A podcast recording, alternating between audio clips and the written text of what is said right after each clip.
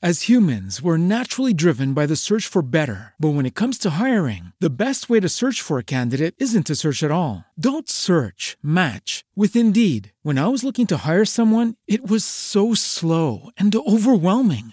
I wish I had used Indeed. If you need to hire, you need Indeed. Indeed is your matching and hiring platform with over 350 million global monthly visitors, according to Indeed data, and a matching engine that helps you find quality candidates fast. Ditch the busy work. Use Indeed for scheduling, screening, and messaging so you can connect with candidates faster. And Indeed doesn't just help you hire faster. 93% of employers agree Indeed delivers the highest quality matches compared to other job sites, according to a recent Indeed survey. And listeners of this show will get a $75 sponsored job credit to get your jobs more visibility at Indeed.com slash podcast. That's Indeed.com slash podcast. Terms and conditions apply.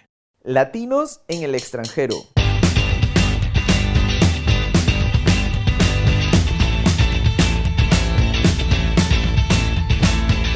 Capítulo 15. Yo soy Martín y por si es la primera vez que escuchas estos podcasts, déjame contarte que estos audios, estos capítulos de podcast pertenecen a un canal que tenemos en YouTube que se llama El Jardín de Martín. Es un canal que yo lo dirijo donde trato de dar toda la información posible acerca de visas, permisos, tips, recomendaciones, hago entrevistas, doy puntos de vista, eh, perspectivas, opiniones, todo acerca de la vida en Alemania y sobre todo en general de la vida de un latino migrante, un latino que decide migrar a otro país. Dificultades, ayudas, posibilidades, etc. Y en estos podcasts en concreto, lo que trato de hacer es contar historias, contar historias de personas reales, personas comunes y corrientes como tú y como yo, a través de una llamada de teléfono. Básicamente tomo el teléfono, llamo a personas y les pido que me cuenten cómo hicieron para venir.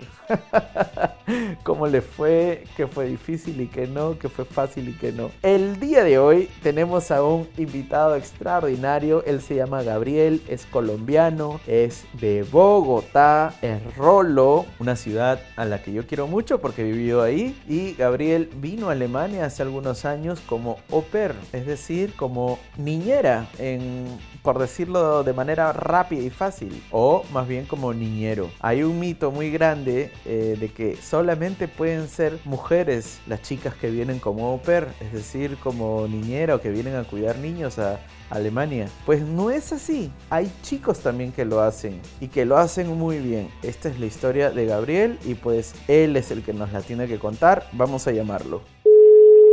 Sí. Gabriel, ¿cómo estás? Sí, mucho gusto, ¿cómo estás? Bien, ahora sí, ahora sí, todo en orden, ahora sí estoy grabando. Em, Gabriel, ¿cómo estás? no te estoy interrumpiendo nada, ¿no? Bueno, no, no, hoy es viernes ya, tranquilo todos. Es una larga semana de trabajo, sí. Sí, sí, sí, sí, sí. sí. Em, no he querido preguntarte nada antes, ni, ni hoy, ni mucho por WhatsApp, porque tengo la, la, intuición ahí de que, de que tu historia puede, puede ser muy buena, así que dije, mejor me guardo para, para la misma conversación y, pues eh, tener todo espontáneo. Em, ¿tú, ¿Tú hace cuánto tiempo estás por acá en, en Alemania? Eh, bueno, yo llegué aquí hace ocho años y medio. Wow. Y pues eh, llegué con la, con la ilusión de, de, estudiar en Alemania. Sí. Soy ingeniero electrónico, yo soy de Colombia, de Bogotá. De Bogotá. Sí, de Bogotá, sí, allá viví toda mi vida y cuando terminé mis estudios siempre tuve en mi cabeza venir a Alemania a hacer una maestría. Entonces, eso fue lo que me motivó a venir, pero pues la maestría que yo quería hacer era ofrecida en idioma alemán. Y, yo sabía que para poder hacer el estudio tenía que tener un nivel de alemán aceptable para que me aceptaran en la universidad. Entonces, cuando terminé mis estudios, lo, lo, más, lo más fácil y lo más económico fue venir como au pair claro. al principio. Porque au pair es una modalidad que, te, que una familia te acoge sí. y te ofrecen la vivienda, te pagan 260 euros en esa época Y, y, te dan la opción de, de, practicar el idioma un par de horas al día. Sí, sí, sí. Y pues, pues para mí fue lo, lo más económico y, y, y, lo mejor que encontré para poder venir. Además que creo que Alemania es el único país que acepta au pairs de género masculino. Ah, sí, eso no lo sabía. Em, sí. Em, ¿Cuántos años tenías cuando viniste? Bueno, según, según los requerimientos, estoy hablando de hace ocho años, no sé si eso ha cambiado. Era ser menor de 25 años Ya. y tener un nivel de alemán A1. Ah, tienes que tener un pequeño nivel de alemán entonces. Sí, A1. entonces bueno, creo que al Goethe, Institute y hice el examen A1, me preparé y con eso puedes pedir una visa de au pair. Sí, sí. Igual el A1 se consigue más o menos rápido, creo, ¿no? No sé. Sí, yo empecé a estudiar, yo nunca tuve conocimientos de alemán, pero ah, un año antes de venir sí me metí a unas clases de alemán en la universidad donde estaba estudiando mi, mi, carrera. En Bogotá, claro. Sí, en Bogotá, sí. Y bueno, ahí estudié un juicioso alemán y presenté el examen y fue bien. Sí, sí. Y eso fue suficiente. Sí, ahora creo que la, edad máxima, eh, límite para los que no son europeos es 27 eh, años, ¿no? Lo han... Ah, bueno, lo han cambiado. Sí, sí, sí. ¿Y en qué momento, lo, que me interesa o lo que me, me da mucha curiosidad es saber en qué momento se te mete, o sea, pasa por tu cabeza la idea de venir como au pair, lo escuchaste, alguien te contó, y no solamente como au pair, sino siendo hombre, ¿no? Porque hay este cliché que justamente por eso me parece interesante tu historia. Eh, hay este cliché o esta idea falsa de que solamente las chicas pueden ser eh, au pair, ¿no? Y, no es así, ¿no? Sí, todo, todo comenzó porque, bueno, yo desde niño siempre soñé con venir a Alemania. Para mí desde niño era algo porque me gusta mucho el arte, la música clásica, etcétera. Ah, Mi papá me cultivó eso de niño. Sí. pues siempre la mayoría de, los compositores, de, los filósofos, siempre eran alemanes y eso siempre me llevó a pensar, quiero ir a ese país a estudiar. Entonces yo venía maquinando eso desde, muy chico. Sí. Y tengo un primo que estudió germanística en Bogotá también. Ya. Y él vino como au pair, o sea, él fue el que me ah. indicó que uno podía venir como au pair, o sea, él lo hizo primero que yo y él vino y vivió cerca de Mannheim. Sí, sí, sí. Ya, él lo hizo dos años antes que yo, porque como estudió germanística, vino a, mejorar su nivel de alemán acá. Sí. Y él me, me, hizo, fue que me contó su historia, y yo por, a, a, a, raíz de la historia de él, pues yo también empecé a buscar por mi cuenta una familia que me acogiera. Sí, sí. Claro, me imagino que en esa época, bueno, tampoco es que sea hace siglos, ¿no? Pero igual hace ocho años no habían estas plataformas de Upper World o tanta información no, No, lo que yo hice, lo que yo hice, yo sí sé que hablo de Colombia, ¿sí? sí. Hay muchas agencias, hay muchas agencias que hacen el trámite, es decir, se prestan para ser intermediarios de buscarte una familia, Ajá. pero yo había escuchado muchas veces en las noticias que a veces esas compañías se prestan para fraude y estafan a las personas. Sí, pues hay de todo, ¿no? Estoy hablando de Colombia, ¿sí? Sí. Entonces yo decidí hacerlo por mi cuenta, es decir, yo me metí a internet y en ese momento me puse a buscar por internet y me metí a un portal, ahorita no recuerdo bien el nombre, Ajá y hice un perfil con mi foto y en inglés porque en ese momento no hablaba alemán. Claro. Eh, puse quién era yo, cuánta edad tenía y por qué quería venir a Alemania. Ya. Y resulta que por cosas de la vida una mujer que vivía cerca en la frontera con Suiza, pero aquí en Alemania me escribió y me dijo que vivía en una granja. Ya. y ya. no, eso, eso no es Mannheim, entonces, eso es... No, no, pues mi primo fue que estuve en Mannheim, estuve en un pueblo ah. diminuto en la frontera con Suiza que se llama Grisen. Ya, ¿Eso es por Constance? No. Sí, cerca al, al Bodense, sí, por ahí, por esa región. Sí, en el sur de Alemania, muy cerca a la frontera con Suiza. Entonces un día yo, yo, pues yo escribí un perfil, pero pues siempre, yo lo hice la verdad, yo no le puse mucha fe al perfil, pero lo hice.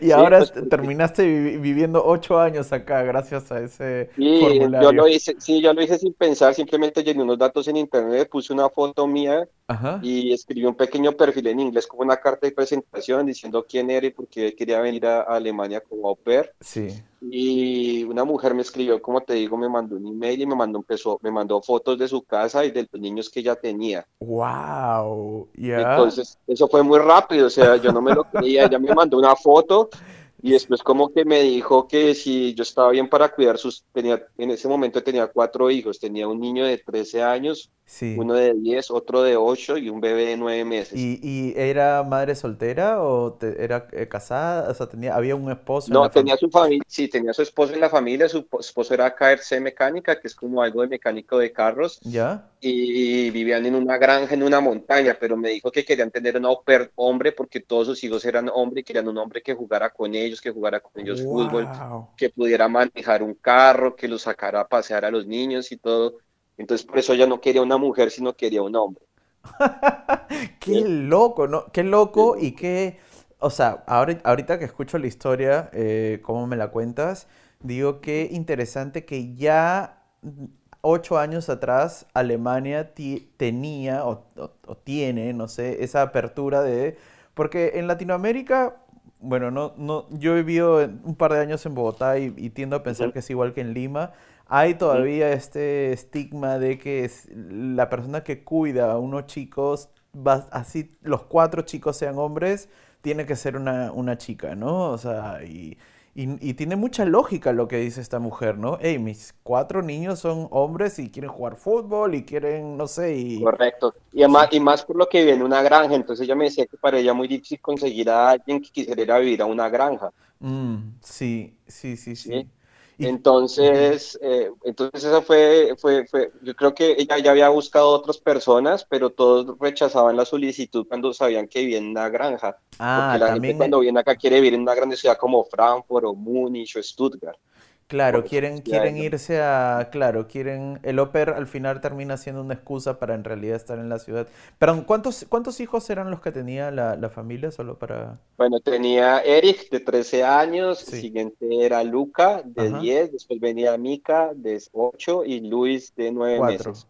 Ya. Cuatro, sí. Wow, ¿Y, ¿Y, la mujer a qué se dedicaba? O sea, ¿por qué necesitaba una persona que la ayude? Bueno, primero, pues ella, ella estudió en la Universidad de Constance, creo que estudió algo como con administración de empresas, pero desde que tuvo el segundo hijo tuvo que dejar su trabajo, o sea, ella ejercía su profesión, y después ya desde que tuvo el segundo hijo, pues se dedicó a estar en la casa, y ya cuando llegó el tercero, pues fue un poco más difícil, y ya cuando llegó el bebé, pues como los niños vivían en una granja y todo, a veces era muy difícil estar con todos al tiempo, y necesitaba alguien que le ayudara, ¿sí? Entonces, tú sabes que aquí en Alemania no es como en América Latina que una vez contrató una mujer que le ayude a uno en las cosas claro, de la casa. Claro, claro. Entonces, lo, lo que usan es tener el au pair y ella buscó mucho, pero no encontraba a nadie porque en una granja. No, claro, claro. O sea, en, preguntaba porque, claro, hay muchas parejas que tienen un hijo, pero los dos trabajan y ahí necesitan au pair, ¿no? Pero en este caso ella no trabajaba, pero igual el trabajo. Tenía mucha carga, mucha carga con los, con los niños. Sí, sí, sí, sí, Y bueno, ¿y cómo fue? Cuéntame cómo fue, o sea, te mandó el... no, pues Fue, fue, fue muy raro porque haz de cuenta, yo escribí, el, abrí mi perfil hoy y haz de cuenta como cinco días después, es decir, la otra semana, ella me escribe y me dice que sí, que le gusta mi perfil, que si podemos tener una llamada telefónica. Lógicamente en esa época yo no hablaba alemán y pues eh, yo le dije que me era difícil hablar en alemán, entonces me dijo que lo hiciéramos en inglés. Entonces sí, le di mi teléfono y, me llamó. y habló conmigo, me llamó a mi casa, yo le di el teléfono de mi casa y me entró, ella me dijo normal, naturalmente a qué hora me llamaba por la diferencia horaria, yo estaba pendiente del teléfono y me llamó y me hizo una pequeña entrevista, pero no duró más de cinco minutos. Simplemente me dijo yo, que, yo quién era, que, que yo qué hacía en, Colombia. Yo le decía que estaba terminando en la universidad y me dijo que, que si yo quería venir a Alemania a vivir a una granja, que ella me ponía como las reglas del juego desde el principio. Entonces me dijo que si yo estaba dispuesto era una granja que era muy lindo, era muy verde, de hecho sí lo fue, pero que no había nada alrededor, o sea, como a 10 kilómetros a la redonda no había nada. Entonces me dijo que si yo estaba bien con eso. Y bueno, y como, y como mi deseo era estudiar, o sea, el, el, objetivo final era estudiar para mí y mejorar mi alemán, yo acepté sin pensarlo. Sí, sí, sí, sí, sí. Wow, y claro, en, en esa época no habían... Eh, o sea, no, no es que de repente se había, pero no, no, se, no se usaba, ya tengamos una reunión por Skype o me... No, no, no. Claro, no había, no había WhatsApp. Yo no la había visto, yo no le vi nunca. Simplemente fue esa entrevista de cinco minutos y me dijo, bueno, te mando el contrato y me lo mandó al otro día por correo. Por correo postal, correo electrónico. No, me lo mandó por correo electrónico. Me lo mandó firma, escaneada la firma. Sí. Y entonces me dijo, ve con ese contrato a la embajada de Alemania en Bogotá y con eso puedes pedir la visa. Entonces yo fui como yo ya, yo sí sabía que necesitaba el nivel A1, pero desde mucho antes, porque tenía en mi cabeza pensando en que lo quería hacer así. Sí. Entonces yo tenía el examen de alemán, pedí la cita a la embajada y me dieron una visa claro. Fue bastante fácil con el contrato. Claro, es que la visa de Opera es así, ¿no? Si tienes el contrato y ya la aprobación, o sea, es... Y el, y el idioma sí. Y bueno, entonces, ¿y después qué pasó? Entonces te dieron la, y le dijiste a tu familia, bueno, me voy. Bueno, yo, yo hablé con mi, hablé con mi padre, con mis padres, y lógicamente ellos estaban un poco asustados porque me decían, pero ¿cómo te vas a ir así? Y me voy a una no conoces a esa familia. Y además que pues estaban un poco, un poco desconfiaban porque no, no lo hice por intermedio de una agencia, ¿sabes? Entonces, digamos que yo no conocía a la mujer ni conocía nada, simplemente la escuché un día por teléfono y eso fue todo. Qué increíble historia. Entonces, ya. Bueno, entonces. entonces yo dije, bueno, yo me voy, hablé con mi familia y me ayudaron para, mi papá me dio la plata del tiquete aéreo, lógicamente. Sí. Y porque ellos no pagan nunca el tiquete aéreo. Bueno, en mi caso no fue así. No sé si alguna vez lo pagan. Simplemente a mí me daban era la alimentación y me pagaban 260 euros mensuales y la estancia en su casa. Claro. Entonces la mujer me dijo, bueno, llega a Alemania y te recojo en Freiburg. Y eso fue todo, me, lo dijo así, como me puso una cita en Freiburg y yo viajé un 31 de octubre del 2010. Mm. Cogí el avión a Frankfurt y ahí me bajé en Frankfurt y yo pues la primera vez que llegué a Alemania y, de alguna forma cogí un tren y me bajé en Freiburg y me dijo te espero a las 8 de la noche del primero de noviembre y como buena alemana llegué y me estaba esperando ahí Claro, en, en la estación de... En, el... Sí, y llegó con sus dos niños más grandes y cuando fue muy bonito porque a pesar de que nunca nos habíamos visto me dio un abrazo muy bonito cuando me vio. Wow. Sí. Qué increíble, claro, porque hay siempre, ahora hay muchos como mecanismos para, para, entrar como per, pero en esa época los dos se la jugaban, ¿no? Tú te la jugabas a que no te Claro, era, una, era, era, un juego de confianza, porque ella tampoco sabía quién llegaba a su casa no me mm. conocía, yo tampoco sabía dónde iba a llegar. Claro. sí, sí, fue un poco riesgoso, pero fue bien, funcionó bien. Sí, sí. Y, y eh, me quedé con una duda. Me dijiste que ella en un momento te dice, yo pongo las reglas del, como, del, de, lo que vas a hacer. ¿Qué, ¿Cuáles eran las reglas? Bueno, bueno, el, el au pair, según si tú te metes a, las, a la página del embajada, hablo de Colombia, que es mi país. Sí. Si tú te metes a la página de la Embajada de, Alemania en Colombia, hay una sección que es de visas, hay una que hay, un inciso que es au pair. Sí. Y ahí se explica que au pair es como un ayuda mutuo entre, entre dos partes. Sí. Que consiste en que una persona va, ayuda con el cuidado de los chicos. Sí. Y por otra parte, tú recibes de esa familia 260 euros mensuales, te dan alimentación y te dan eh, la vivienda, por decirlo así. Claro.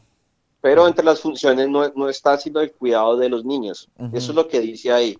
Pero en mi experiencia personal, a mí me tocaba ayudar en casa, a veces me tocaba aspirar, lavar la losa. Claro. Eh, o sea, a veces me tocaba hacer oficios de la casa, pues porque una cosa es lo que está en el contrato, pero ya cuando llegas y uno ve la necesidad de la familia donde vives, pues tienes que ayudar muchas veces. Sí, yo creo, bueno, no sé, mi opinión personal es que siempre y cuando eso no eh, como exceda ningún límite, digamos, ah, pues se, Puede, se puede Desde que no lo exceda, lo que pasa es que muchas veces uno ve a la familia un poco agobiada con tantas cosas y pues te piden, bueno, barre aquí las escaleras y pues a mí me da a veces cosa decir no, porque yo vivía ahí con ellos, ¿sí? Pues yo lo hacía.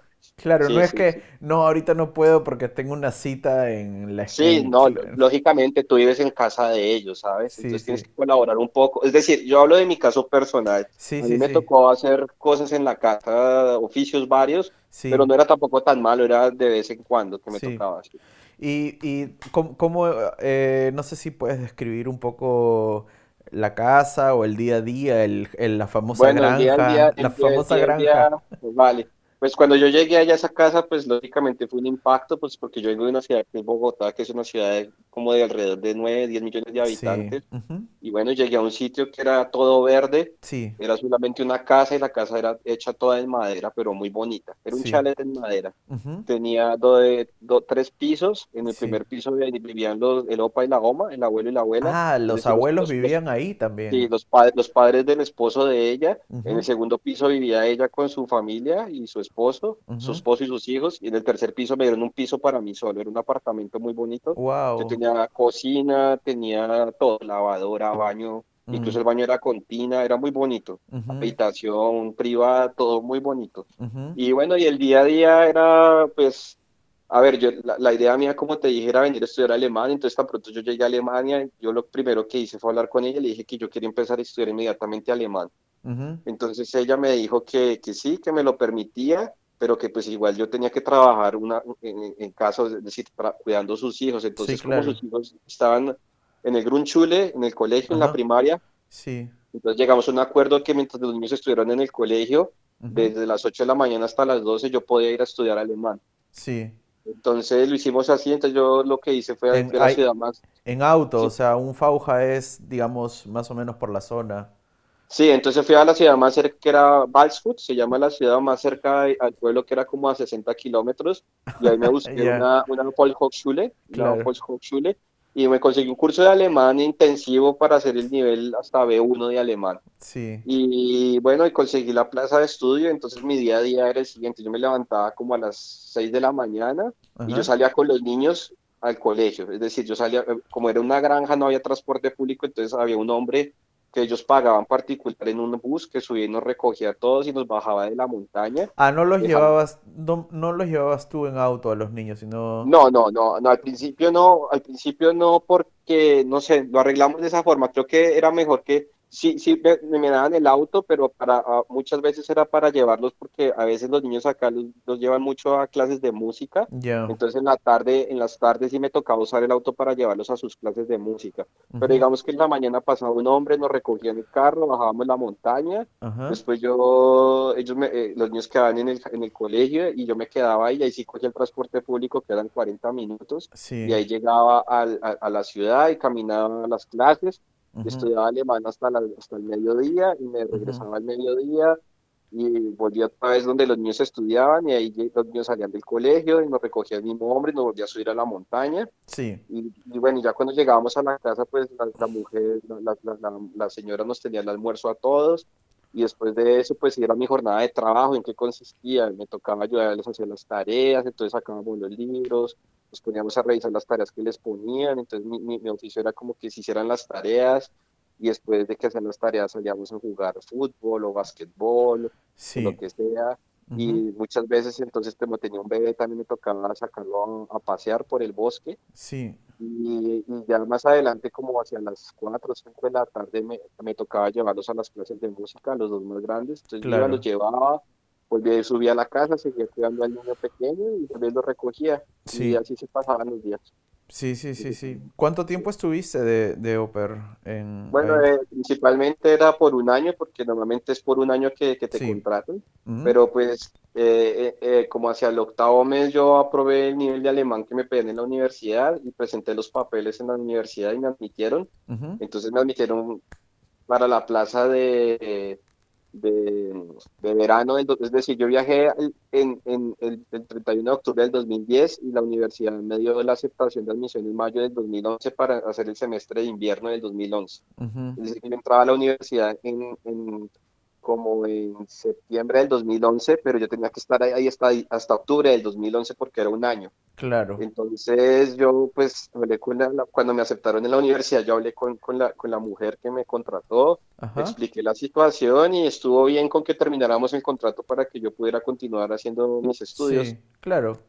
Y ahí ellos, claro, lo que suelen hacer creo que es eh, termina tu periodo y ya buscan a una siguiente persona, ¿no? Para que vaya. Sí, sí, sí, sí, correcto. Sí, entonces yo ya antes de terminar, ella empezó a buscar otra persona. Yo tuve que regresar a Colombia porque Alemania no me permitió hacer mi visa de estudiante siendo con visa de au pair. No sé cómo ah, sea ahora, pero en esa época me exigieron regresar a mi país y ah. pedir desde la embajada de Alemania en Bogotá. Ahora yo lo que sé es que sí se puede, ¿no? Eh, quizás, quizás antes no era así, pero ahora, se puede. Sí, sí, eh, conozco un par de personas que han venido como per y ah, después entraron a estudiar y no pasó nada, ¿no? Sí. no, a mí sí me tocó volver. y, y, fue ese tiempo, digamos, eh, ¿hubo alguna especie de choque cultural en tu caso? Porque vienes de una ciudad grande, eh, claro, que, tiene, que, tiene que, que, Bogotá... Yo, yo, yo, ah, yo quiero mucho Bogotá, por si acaso, me encanta, tuve una muy buena experiencia. Eh, pero claro, al igual que Lima, la ciudad de donde yo vengo es caótica, ¿no? Eh, en su tráfico, en una serie de cosas. Y claro, te fuiste a una granja, a un lugar donde, donde pasa el tiempo y... Claro, al principio, al principio fue muy difícil, empezando porque mi nivel de alemán era A1, que bueno, no está en Alemania, eso es casi igual a nada. Es mi experiencia, o sea, uno sabe algunas palabras, algunos comandos en alemán, pero no puede uno sostener una conversación. Entonces, imagínate, llego a una granja donde hablan alemán con dialecto suizo, porque en la frontera con ah, Suiza. Entonces, ni siquiera era alemán alto, Hochdeutsch, sino era Schweizerdeutsch, que es alemán suizo. Sí, sí, Entonces, los niños hablaban ese dialecto, entonces al principio yo no me podía comunicar bien con ellos. Entonces, eso fue un choque muy duro al principio, porque muchas veces me hablaban y yo no entendía nada. Mm. Claro, ¿sí? claro. Entonces, uno fue el choque de la lengua, el segundo choque fue la soledad en el aspecto de que estaba aislado en una montaña. Sí, claro. Entonces, digamos que no, no, no, podía haber gente de mi edad. Yo, yo, yo, cuando, yo, yo sabía lo que venía, pero igual me faltaba conocer gente de mi edad. Claro, otra gente con la cual, oye, me está pasando esto, o vamos al cine, o vemos, o no sé. Digamos que en esa época para mí todo eso fue, fue, ¿cómo se puede decir? No, no tuve nada de eso en mi estancia Upper, porque cuando estaba en la montaña conocí muy pocas personas. Simplemente mi, mi, mundo giraba alrededor de esa familia y de las, de, los, de las personas que conocía en la escuela de alemán. Claro. Y pero, pero te llevabas bien con la familia, con, con los sí, el, opa, la oma. Sí, todos muy bien. Opa, oma, eh, eh, el, el, hombre de la casa, la, la, mujer, los hijos, sí, con todos muy bien, fueron muy amables conmigo, sí. Sí.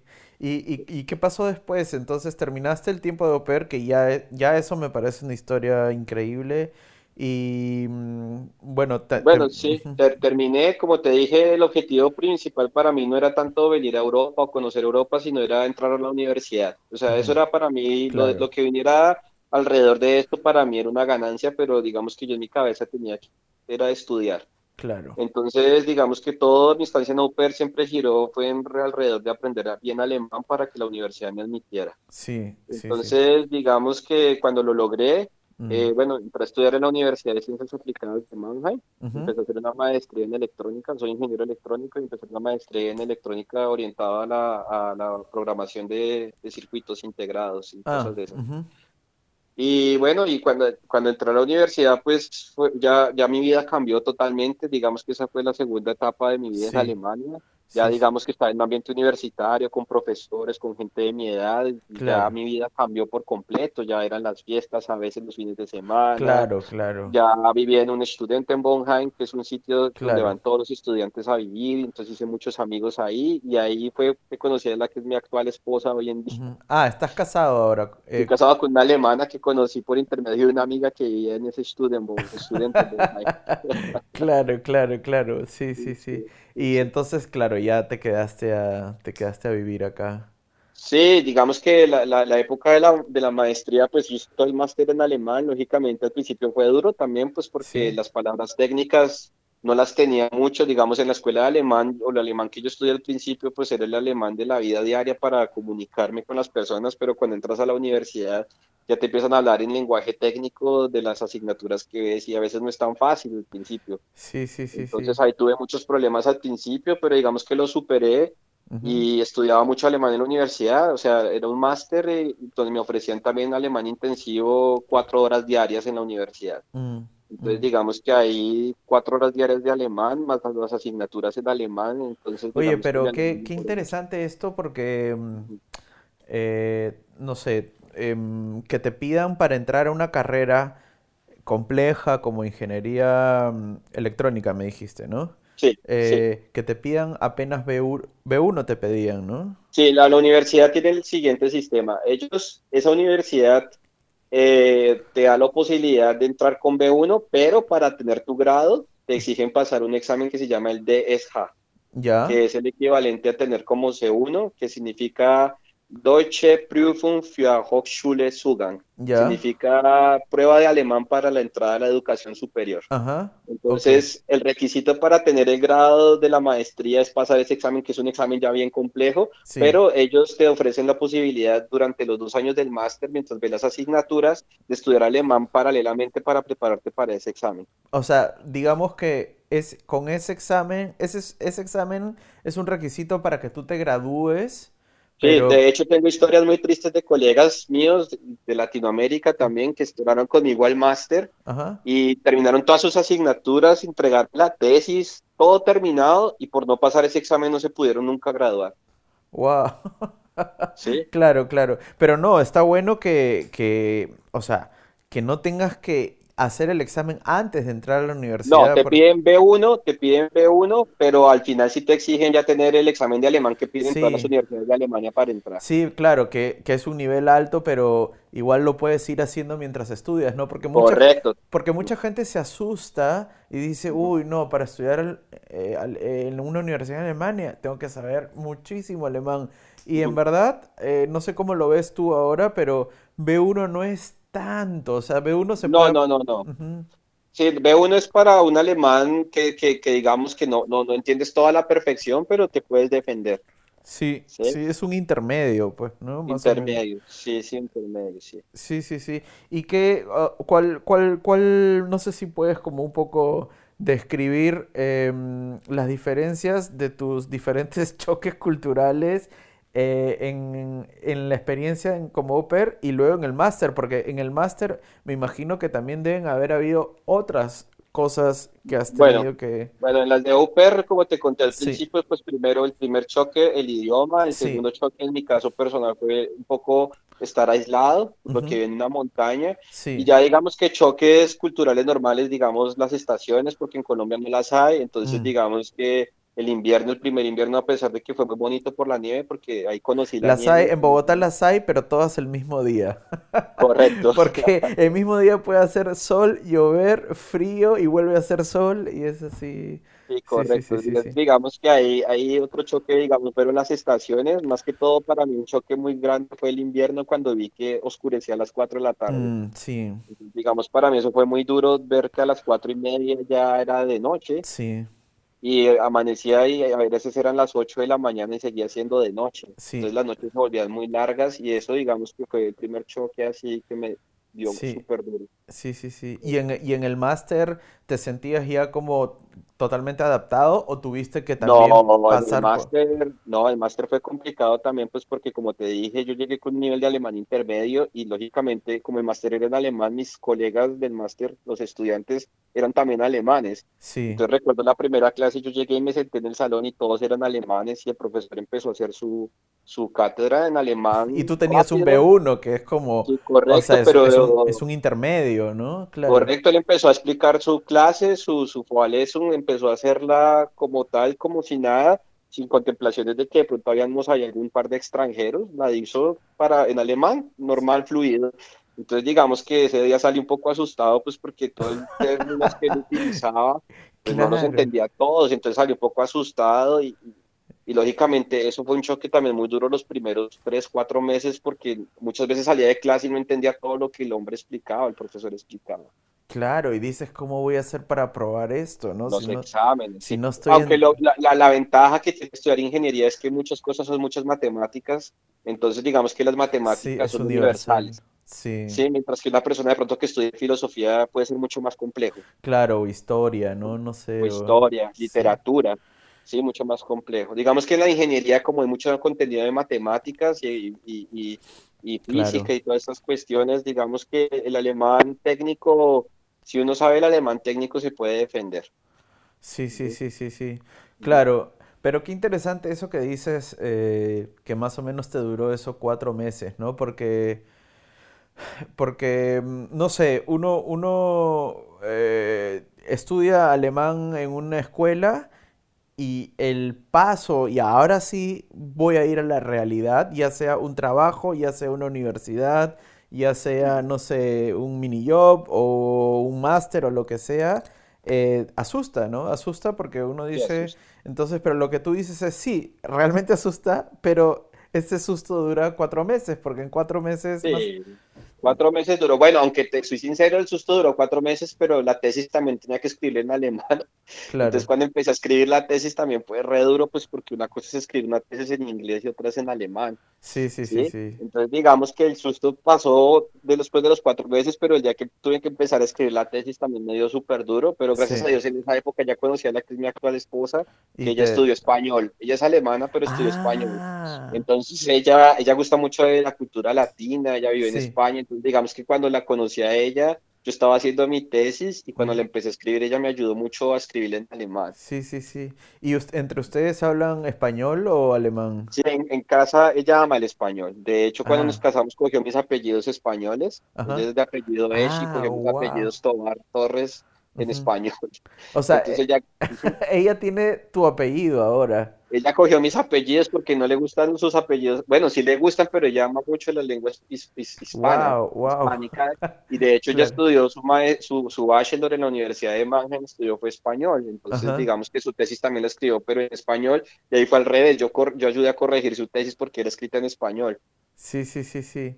Wow, sí, sí, hay mucho eso en, en, bueno, no sé, al menos acá en Colonia, la Universidad de Colonia, que es como la más importante de, de las universidades que hay en Colonia, eh, tiene una carrera que es eh, cultura latinoamericana. Y vienen muchos alemanes acá a Colonia a estudiar a los latinos, o sea, estudiar la historia de Latinoamérica. Sí, no creas, ahí en Mannheim yo conocí, sobre todo las chicas, gustan mucho del español, las chicas. Sí, las chicas, sobre todo chicas, hay muchísimas estudiando, o sea, en general, ¿no? O sea, cultura latinoamericana, el idioma español, todo eso es como muy atractivo les, les parece fascinante, ¿no? Y la historia... Claro, sí, ahí, es donde tienes el plus que si eres hombre y hablas español en Alemania, tienes un, pequeña ventaja, ¿sabes? Porque muchas alemanas gustan del español. Sí, sí, sí, sí, lo sé, lo sé.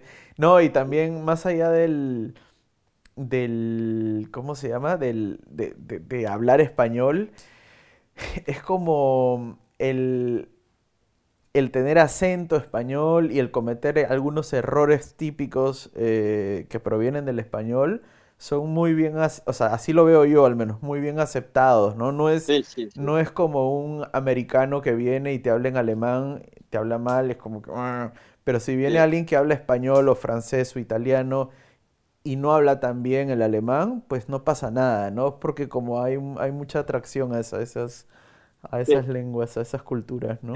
No sé, así lo veo yo. Pero oye, no, me has, me has dejado eh, pensando mucho y tratando de imaginarme mucho lo de la lo de la granja, ¿no? Porque me, imagino.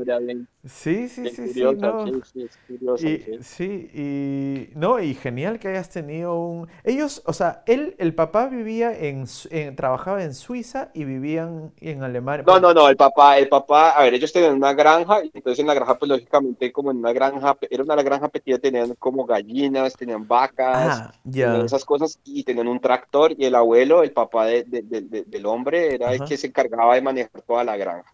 Entonces el hombre se levantaba como a las 4 de la mañana y salía con su tractor, salía a alimentar a las gallinas. Ah, ya, no es, no, es que ellos vivían ahí por un, por un, porque hay muchas eh, personas que viven en, que trabajan en Suiza porque pagan más. más ah, sí, sí, sí, y, y, viven en la frontera, ¿no? Como, sí, claro. Ya, claro, te pagan más en Suiza y pagas menos impuestos en Alemania. Sí, y el alquiler te cuesta más barato y la comida más barata en Alemania, pero trabajas en Suiza, ¿no? Correcto. Em, pero no era ese el caso, sino que ellos de verdad eran granjeros, o sea, se dedicaban a la... Sí, el abuelo, el abuelo, el opa y la oma trabajaban en la granja, pero el, el, el, el señor, el esposo de, de la mujer, él sí trabajaba como mecánico de carros, pero en un pueblito más cerca a, la granja. Y, ella sí estaba de ama de casa. Y a ellos ya no los, ya no los volviste a ver. ¿eh? Eh, eh, cuando, cuando terminé, cuando estaba en la maestría, hablaba con ellos y después de que me gradué de la maestría pasaron dos años y yo ya estando trabajando fui con la que es mi actual esposa y les visité y ya los niños, el que era un niño de, el bebé de nueve meses ya tenía cinco años y aún me conoció. Claro, y el de 13 tenía ya 18. Ya, 18, sí, sí. Wow, claro, claro. Oye, y este, ¿tú en algún momento se te ha pasado por la cabeza volver a Colombia con tu esposa? Eh, no, mira, pues fíjate que siempre cuando estaba, a ver, te cuento, yo empecé a hacer el máster, digamos que cuando empecé a estudiar ahí fueron otro tipo de dificultades diferentes a los de la granja, digamos que ahí yo empezó a jugar más la soledad, porque ya digamos vivía en, en, una, en una habitación solo, eh, digamos que pues ya estando, no tenía una familia que estuviera conmigo, entonces digamos que ahí la, la, parte de la soledad me empezó a afectar un poco. Sí. Y, y, digamos que yo tenía en mi cabeza ya cuando empecé a escribir mi tesis, que sí quería regresar a Colombia porque no, mm. no me veía estando solo en Alemania, ¿sabes? Sí, sí. De pronto dije, de pronto me di la, oportunidad de trabajar un poco, pero no, digamos que no me veía toda mi vida solo acá. O sea, durante, mientras hacías el máster, incluso hasta ya acabándolo, eh, tú tenías todavía como claro de que ibas a... Sí, yo quería, yo quería, quería volver, pero no, no, no, no porque no me gustara vivir en Alemania, porque es un país muy bonito, sino porque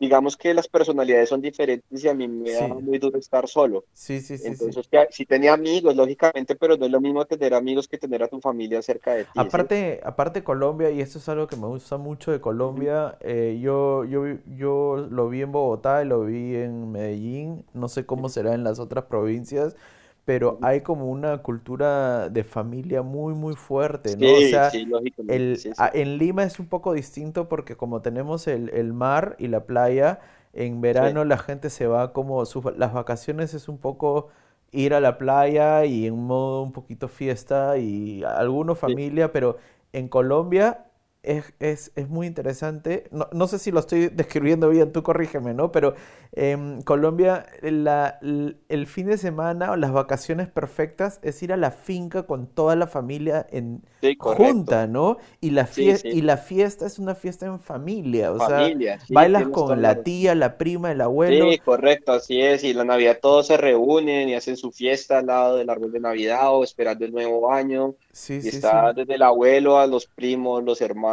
todo el mundo, sí. Claro. Y si bien acá en Alemania yo por lo menos sí encuentro eh, que muchas, eh, muchas personas son muy familiares, sobre todo en los, mientras más te vayas a los pueblos, la gente es más familiar. Es una familiaridad distinta, ¿no? Porque muchas veces los eh, sobrinos, los, los, tíos viven en ciudades tan separadas que ya pierden el vínculo y se ven a veces una vez al año. Sí, es un poco, un poco más, más distante las relaciones familiares, y un poco sí son un poco ¿Y en qué momento abandonas esa idea y dices, bueno... Bueno, entonces yo tenía en mi cabeza, cuando estaba haciendo la tesis, digamos que tuve muchas dificultades en el máster. vuelvo a la pregunta que me hacías, uno fue el idioma, Segundo, empezó a jugar un, rol importante la soledad. Y tercero, cuando empecé a hacer mi, mi, tesis de maestría, también tuve problemas para terminar la tesis porque la tesis la hice en una empresa alemana. Entonces eran muy exigentes conmigo y me presionaban mucho para entregar resultados, ¿sabes? Entonces ahí estaba, digamos que cuando estaba haciendo la tesis, fue un momento difícil para mí. y, y, en esos momentos difíciles siempre tenía en mi cabeza que terminaba y me regresaba. ¿Sí? Pero entonces, antes de terminar la tesis, cosas de la vida, el día que menos me lo imaginé, conocí a la que es mi actual esposa. O sea, salí a trabajar. claro. Y hubo una fiesta en la que yo no quería ir y una amiga me invitó y me invitó, que ve, y yo no quería ir. Y bueno, terminé y le conocí ahí. Claro. Y digamos que cuando le conocí a ella, digamos que ya le conocí a ella, seguí haciendo mi tesis y terminé mi tesis y me gradué. Y ya cuando me gradué, pues vino la pregunta, bueno, nos enamoramos y ahora qué, qué hacemos, porque seguía en la universidad. Claro. Sí. Entonces, o era irme a Colombia y dejarle a ella, o era estar aquí con ella, pero yo sé que a veces las relaciones a distancia son un poco difíciles. Sí, claro. yo estaba enamorado de ella, yo decidí quedarme. Eso fue una de las cosas que me movió a quedarme, pero pues no me arrepiento porque al lado de eso, pues también me ha ido muy bien en la parte profesional, sí. etcétera. Sí, sí, claro. No, y lo que cuentas de, de que tu esposa tenga ese interés tan fuerte en Sí, eso, eso, ayuda, creo, ¿no? Claro, porque ella, ella, digamos que estudió cultura y español y ella vive en España y, y, habla muy bien el español y es muy, muy bueno porque cuando mi padre viene a visitarme o con, habla con, mi, con familia, ella se comunica muy bien. Sí. ella no tiene problema. ¿Tienes hijos? O... Sí, ahorita estoy esperando un nene, y llega en ah. dos semanas, después está ah. embarazada. Ah, está en los últimos días. Felicitaciones, felicitaciones. Yo estoy en las yo estoy en las mismas, pero todavía ah, todavía para octubre, sí. Ah, te felicito también. No, yo ya estoy, está planeado para el 25 de abril. ah, ahora mismo, ahora mismo. Ah. Oye, y este, y, les vas a hablar en, les van a hablar en español entonces. Precisamente estábamos hablando de eso con mi esposa y pues como ella estudió lengua, mm. ella me decía que lo mejor que podemos hacer es que yo le hable en español, que es mi lengua materna, y se supone que no cometo tantos errores y ella le hablará en alemán porque es su lengua materna. materna. Entonces, eh, lo hemos planeado así, vamos a ver cómo funciona. Igual el niño va a aprender alemán bien porque si va al jardín, al colegio, etcétera, lo va a coger bien pero pues en la casa también para que aprenda español, pues voy a hablar con él en español. Lo que sí he pensado es meterlo a un jardín bilingüe, que sí los hay aquí. Yo vivo en Múnich. Ah, tú vives en, en, Múnich. Es Múnich, sí. Ah, y, y, sé, y, sé, que aquí hay jardines que son de, ofrecen las dos, las dos lenguas, alemán y español. Sí, eso es importante porque tengo varios amigos como parejas eh, los, amigos que más tengo son parejas eh, eh, latino-alemanas, ¿no? O sea, también tengo amigos alemanes, también tengo amigos que son solamente latinos, pero lo que con los que más me identifico, justamente porque tengo una esposa alemana, es este em, parejas que son de latino con alemana o, o alemana o, alemán con latina y así, ¿no? Y este y algunos tienen hijos. Y claro, eh, tú ves que, o sea, yo no se los digo, pero tú ves que algunos niños con nueve años sí hablan español, pero no, o sea, es un poco, no sé, eh, cometen errores o no pronuncian bien. Y eso a mí, me, a mí me, ahora mismo, eh, bueno, ya nos estamos yendo el tema, ¿no? Pero ahora mismo me da un poco de de miedo, ¿no? Sobre todo pensando en mis padres o en mi familia en Lima que... ¿Tu esposa, tu esposa habla español, no? Sí, habla, habla muy, muy, muy bien español, pero claro, igual no es nativa. O sea, lo habla muy bien, pero no es nativa, ¿no? Entonces confunde cosas mínimas. Pues bueno, lo que yo, yo tengo también aquí conocido, sobre todo en la oficina, también mm. casos similares al mío, y ellos lo que me han recomendado es que cada quien le hable en su lengua materna y que cuando es muy niño tratar de que sí, que hay jardines que ofrecen las dos lenguas para los niños. Sí, sí, sí. Entonces, eso es lo que he pensado por ahora, pero puede, puede, puede ser que cambie, no sé, toca ver cómo funciona. Sí, buenísimo. Bueno, oye, muchas gracias por la, por la entrevista, Gabriel. De verdad, muy, muy, te lo digo muy en serio, muy este, inspirador. Eh, y muy también, eh, no sé cómo decirlo, como es una historia de mucha valentía también, ¿no? O sea, te viniste sin, sin conocer a dónde ibas a llegar, te dijeron una granja, vamos, vamos a la granja, eh, a estar ahí en el monte. no, me, no me arrepiento, pues, porque mira que si miro para atrás, así como para concluir, es algo que lo que no me mm. arrepiento. Y de pronto a la gente que escuche esta conversación entre los dos, les digo que no tengan miedo, que lo hagan. Y Alemania es un país muy bonito y, que si aprovechas las oportunidades, es un país también que te da muchas oportunidades. Yo, yo cuando estaba en la universidad tuve, muchos, tuve dos becas también. Mm. Y, incluso en la época que estaba buscando trabajo, la agencia del trabajo para Alemania también me ayudaba con dinero mientras conseguía trabajo. Ah. es decir, que es un país que te da muchas oportunidades. Sí, me, te ayuda mucho y si yo miro para atrás, creo que el día que tomé la decisión fue una de las mejores decisiones que tomé en la vida. Sí. sí. Te ayuda cuando ya estás acá, ¿no? Porque hay mucha gente que está esperando que le ayuden a venir y yo digo... Sí, es más fácil, es más fácil ya estando acá, yo lo diría, porque digamos si tú aplicas desde Colombia las becas que hay, todo eso es mucho más complicado, los requisitos son más, más difíciles de, cumplir. Pero digamos que cuando ya estás acá, en mi caso, pero yo estaba en la universidad y, me pedían ciertas notas que tuvieran un cierto promedio de notas y yo lo tenía, apliqué a las becas y me las dieron. Sí, sí, sí, sí. Sí. sí, uno tiene que prepararse y, y sobre todo lanzarse, ¿no? o sea, sobre todo hacer lo que tú hiciste, que fue, listo, me tengo la oportunidad, voy. O sea, no no, hay gente que se queda dándole vueltas y vueltas y vueltas. No, yo, yo me vine y, y, me vine y ya mi vida está acá. De hecho, pedí la nacionalidad alemana y me la han dado la semana pasada. Ah, mira, mira. Has tenido, que, has tenido que, que renunciar, ¿no? A la, sí, uno de los requisitos que piden es renunciar a la nacionalidad y pues de los países que sí lo permiten esa constitución y como Colombia lo permite, entonces me tocó entregar mi pasaporte colombiano. Mm, sí, sí, sí, yo todavía no sé. En el día que me toque pensaría a ver si lo hago o no. Me imagino que si me quedo acá mm, lo voy a hacer tarde o temprano, ¿no? Sí, sí, sí. Por el pasaporte. Yo lo hice ya porque cuando ya veo que tengo un hijo y digamos que mi vida laboral está acá, cotizo para la pensión, todo está acá como tan organizado ya. Veo difícil volver a mi país, pero no puedo decir que nunca lo haré, no sé en el futuro, pero por ahora en el futuro más cercano no lo creo. Mm, buenísimo. Bueno, muchas gracias de nuevo, Gabriel. Este, nada, el día que necesites cualquier cosa, Eh, pues yo estoy en Colonia, si pasas por acá algún día avísame. No, igualmente nos tenemos ahí en el WhatsApp, lo mismo si preguntas viene a Múnich, me escribes, yo vivo aquí en Múnich. Sí, sí, sí. Cualquier cosa, si algún día te pasas por Múnich, me escribes. sí, voy a ir, eh, estoy yendo en, en julio, estoy yendo en julio. Vale, vale. Ahí te aviso. Listo. Me escribes. Bueno, vale. Nos vemos. Chao, bueno, cuídate. Que tengas una feliz noche. Chao. Igual. Chao.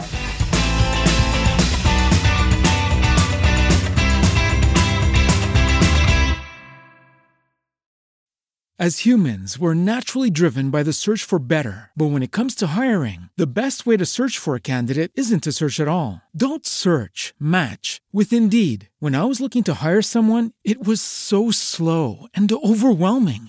I wish I had used Indeed. If you need to hire, you need Indeed. Indeed is your matching and hiring platform with over 350 million global monthly visitors, according to Indeed data, and a matching engine that helps you find quality candidates fast. Ditch the busy work. Use Indeed for scheduling, screening, and messaging so you can connect with candidates faster. And Indeed doesn't just help you hire faster. 93% of employers agree Indeed delivers the highest quality matches compared to other job sites, according to a recent Indeed survey. And listeners of this show will get a $75 sponsored job credit to get your jobs more visibility at Indeed.com slash podcast. That's Indeed.com slash podcast. Terms and conditions apply.